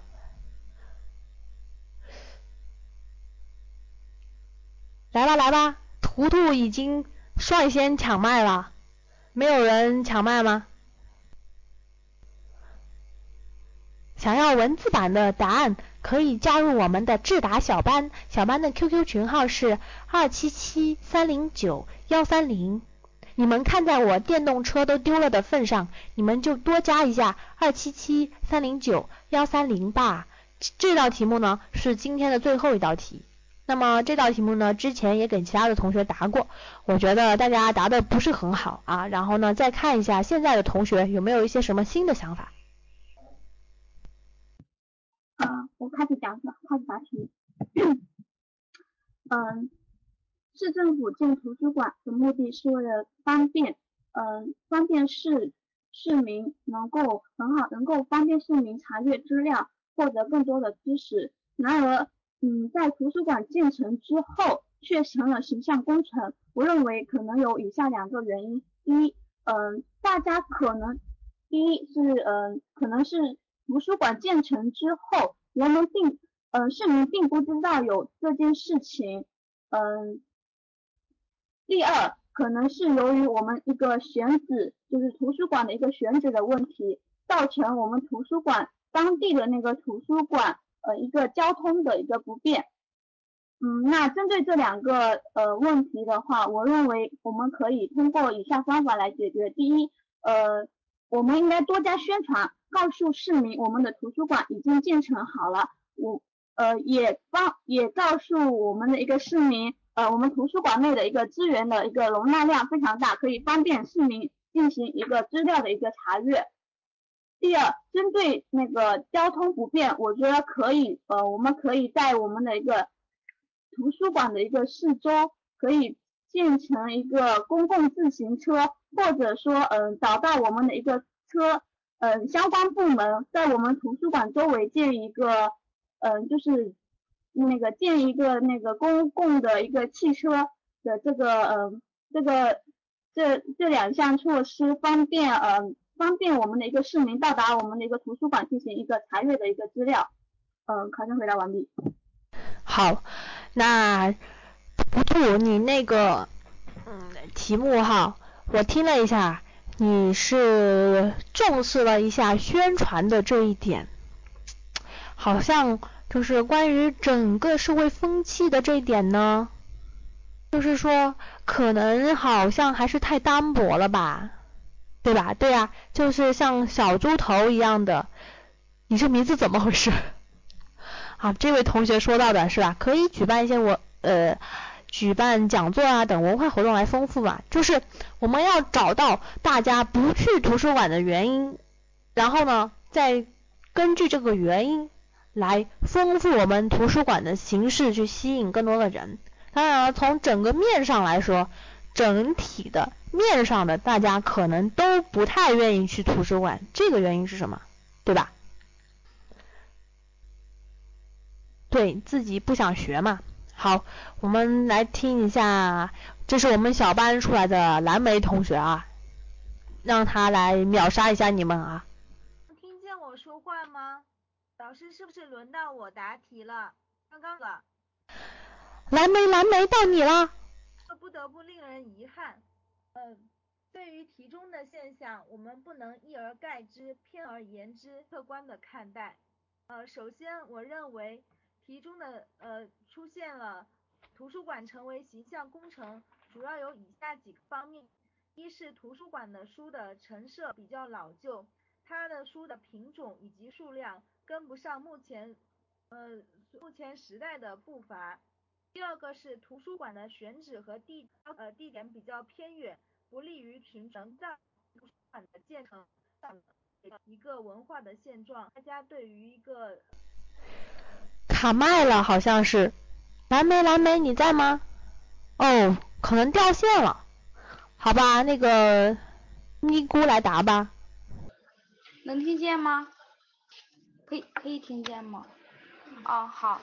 嗯，下面我谈一下我的看法。市政府建立了图书馆，这说明了市政府非常重视我市的文化形象，有利于在全市呃形成一种。爱读爱读书读好书的氛围，也有利于弘扬我们社会主义文化，弘扬社会主义核心价值观。但是建成之后却没有人去，我分析有以下原因：一是市政府的地点不对，他可能选在了人员比较呃偏远的地区，或者说是交通交通不发达，嗯呃去图书馆不是非常的顺利。二是。图书馆的管理方面可能存在一些问题，一是呃呃图书馆的书可能比较少，种类比较单一，不能勾起市民读书的一种兴趣；二是由于是新建的图书馆，它的卫生可能也呃不是很好，比如说会有那种刚装修之后没有呃刚装修之后呃有。呃，有一些有害气体这种情况，或者说是图书馆的位子比较少，呃，不能满足大量市民阅读的一种需求。呃，三是图书馆的宣传不到位，新建的图书馆可能有很多人都不知道我们是在这个地方新建了一个图书馆。呃，四是居民的读书意识比较淡薄，没有意识到读书的重要性，或者说感觉自呃自己没有嗯。嗯，自己没有必要去呃图书馆读书，可能会通呃四是呃五是一些呃文呃文化的冲击，例如现在网上有很呃可以通过上网读报等很多形式来在网上进行淘书，或者说是进呃听公开课，可以了解到很多知识。啊，我认为我们可以采取以下措施，啊，一是加大宣传力度，可以在呃可以在呃各大媒体，包括呃网络、报纸呃的一些板块来进行宣传，对我们新建的图书馆进行一个整体的介绍，介绍我们的特色项目和我们的突出优势，呃，请广大市民前来阅读。呃，二是呃要呃要多提供一些书局呃书籍。嗯，三是呃提供一个良好的环境，可以放置一些呃花花呃花花草草，然后使我们的读书环境更有情调，呃使大家能够嗯感觉到这样一种读书的一种安心愉悦的氛围，呃呃三是可以通过呃开可以通过开办讲座或者说是电视宣讲呃做广告这样一种形式来吸引广大市民前来读书，嗯总之。呃呃，使图书馆从呃形象工程变为一个实际的惠民利民的大举措，路漫漫其修远兮。我认为我们要呃重点做好呃各个方面的工作，只有我们加加大扶持 扶持力度，呃认真的做好，就一定能够呃使图书馆成为一一项真正惠呃惠及到民众的一件大好事。回答完毕。好，那咪咕呢？刚刚在答这道题的时候呢，我觉得他的这个口头语啊就比较少了，就前段呢是控制的很好，后面可能随着他的语言越来越多，又稍微的出现了一些，但是呢整体上来说哈，这个原因什么的分析还是到位的，就是可能概括性还不是那么强啊，基本上问题不大。那么。好，来了一个新同志，听一下这个萌萌哒是怎么答的。可以可以听见吗？可以听见吗？OK，我开始发言。嗯，图书馆的建立方便了市民借阅、浏览图书，有利于提高嗯市民的文化素质水平，提升嗯社会的嗯更利于文明社会的建设。嗯，市政府建立了图书馆，建好之后却没有人去，成了形象工程。嗯，我认为主要有以下几点原因：第一是图书馆的设施不够人性化，比如说图书馆，嗯，在那个嗯环境卫生方面，嗯，还有嗯就餐等方面都不够人性化。嗯，第二是嗯图书馆的嗯位置不够便利，使得嗯人们交通不方便。第三。嗯，我认为可能是因为图书馆的书籍量比较少，不能够满足当代人的借阅需求。第四，是人们对借阅图书、看书，嗯，不能够提高兴趣。嗯，针对以上，嗯，针对以嗯以上几点，嗯，针对以上几点问题，嗯，我们将采取以下措施。嗯，第一是改善图书馆的嗯设施，嗯是。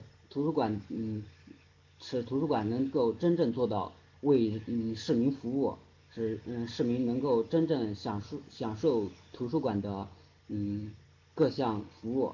第二，嗯，对针对那个交通不够便利，嗯，我们将开通嗯交公交专线，嗯，在城市各个嗯专线都开通到抵达图书馆的线路。嗯，第三，嗯，我们将对图书馆的图书进行一个更新，嗯嗯，更新换代，嗯，增加图书，嗯，增加图书的，嗯，藏有量。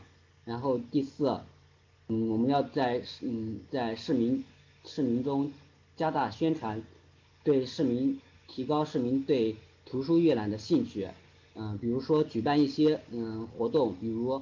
嗯，全民看书日等，鼓励倡导市民去多读书。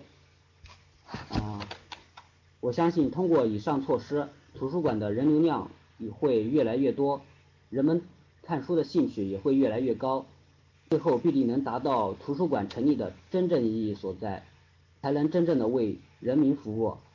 嗯，答题完毕。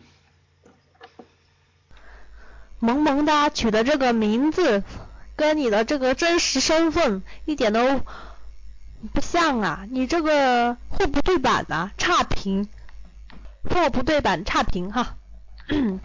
不过呢，这个萌萌哒它的答题基础还是不错的啊，整个题目下来也还挺顺的，没有很磕巴的情情况出现啊。然后这个题目呢也比较简单，大家分析过来呢基本上点都有，我就不太理解为什么有几个同学一直说的是为什么要调查一下原因，考就是意淫就知道原因啦。为什么一定要调查原因啊？这个综合分析题还需要先调查才知道原因啊？这个不是一个谈自己的想法和看法的题目吗？问你怎么看，难道不是你自己去说明你自己理解的原因吗？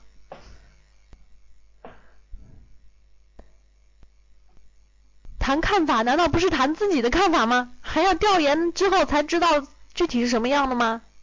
同志啊，快清醒一点啊！呃，咨询小八的同学可以加一下二七七三零九幺三零啊，幺九八零啊。好，我们来看一下这道题目哈，我是怎么样来概括的？我的这个概括呢比较简短啊。图书馆是一个非常重重要的市政工程，是丰富居民文化生活的重要手段。建好图书馆是群众的愿望，但是建议。好图书馆的好有两层意思，题中的市政府，我认为只把握了一层，就是物理上的建好了一个图书馆，只是体现在建筑美观、设备齐全上，而真正的一个好的图书馆，更多的可能要体现在精神上的好，能够给人带来阅读的快乐及生活的启发，这样才能够真正的吸引群众。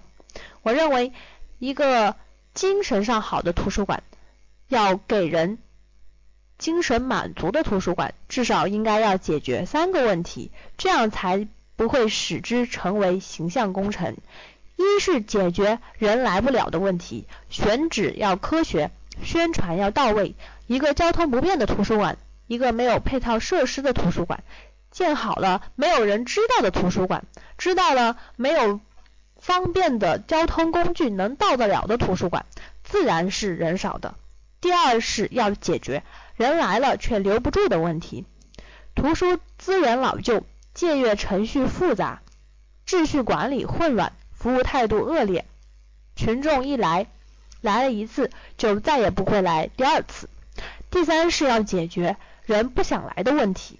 前面的两个问题可能是个性的问题。但是第三个问题却是一个共性的问题。当今中国社会经济飞速发展，大家集中精力开足马力，把赚钱作为第一要务，愿意安静读书的人少了，愿意耐心读书的人更少了。我认为，只有全民意识的转变，在全社会形成勤读书、勤思考的学习氛围，才能从根本上解决图书馆只有书没有读者的问题。思想的转变，并不如建设一个图书馆这么简单，更需要我们全社会全体人的共同努力，才能让图书馆中散发出的知识之光，真正的照亮我们全社会。好。那么刚刚呢，我是概括了一下这几个点啊，可能其他的同学基本上也说了这些问题，是吧？但是呢，可能概括性没有这么高，对不对？这个题目啊，谈看法的综合分析题，不一定就是说一定要给出什么对策啊之类的。我觉得我。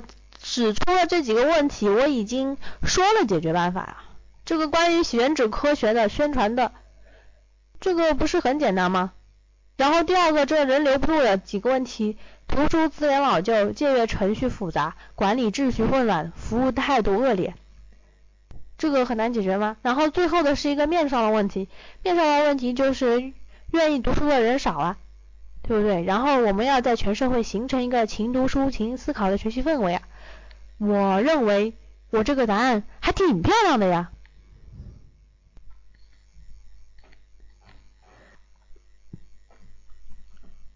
理解了吗？理解了吗？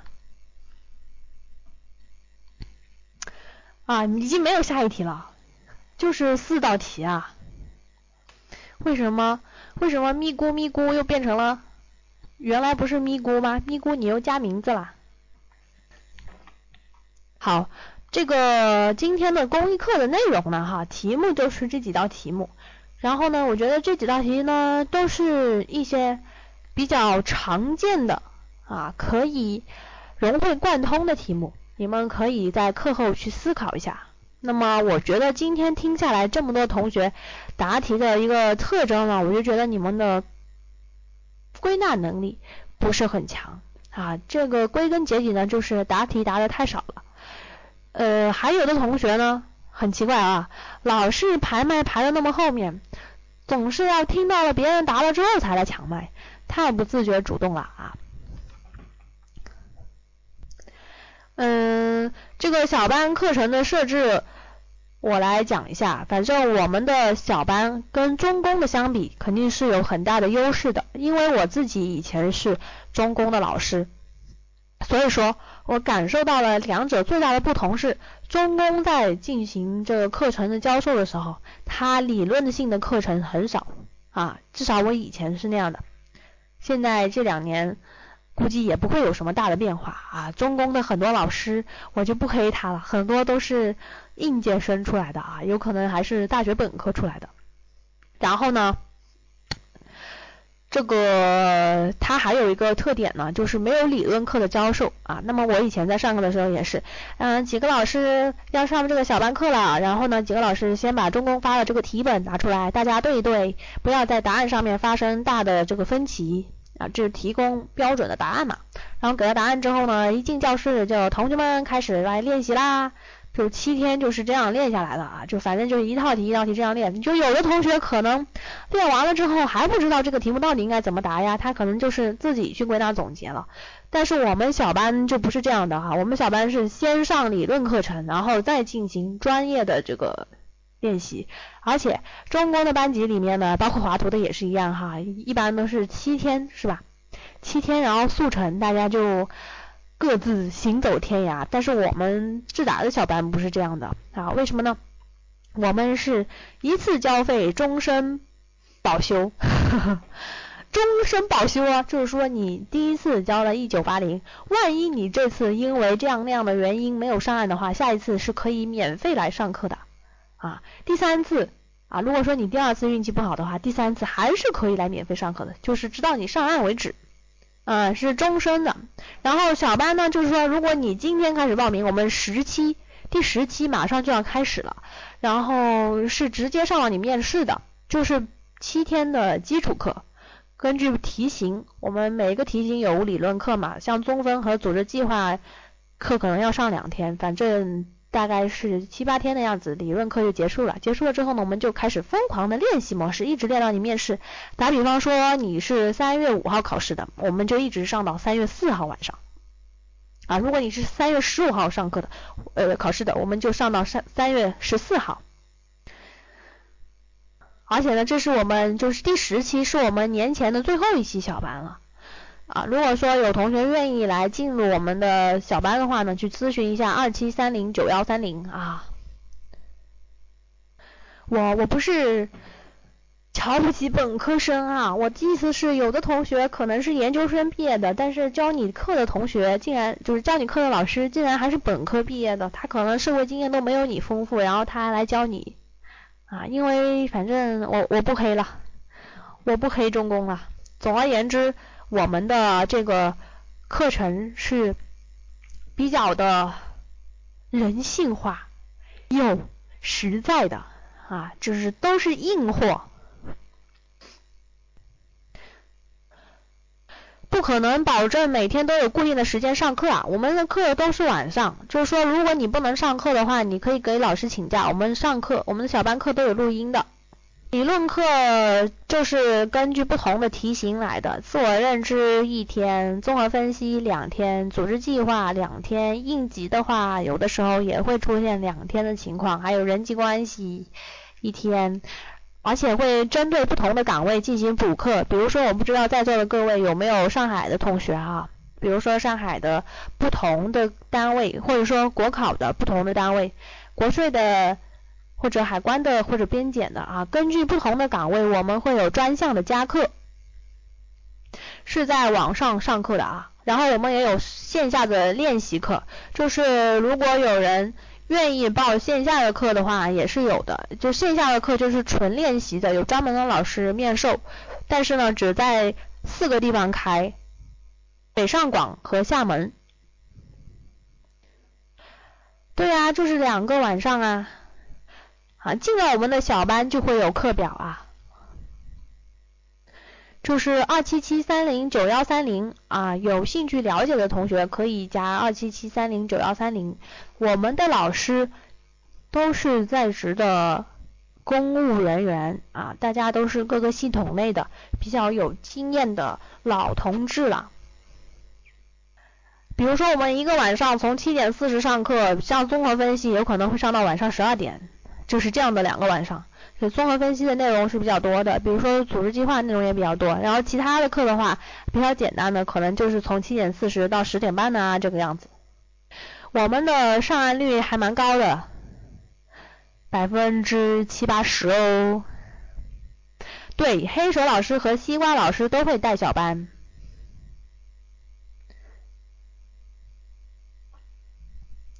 就是公益课的老师，也就是我们小班的老师。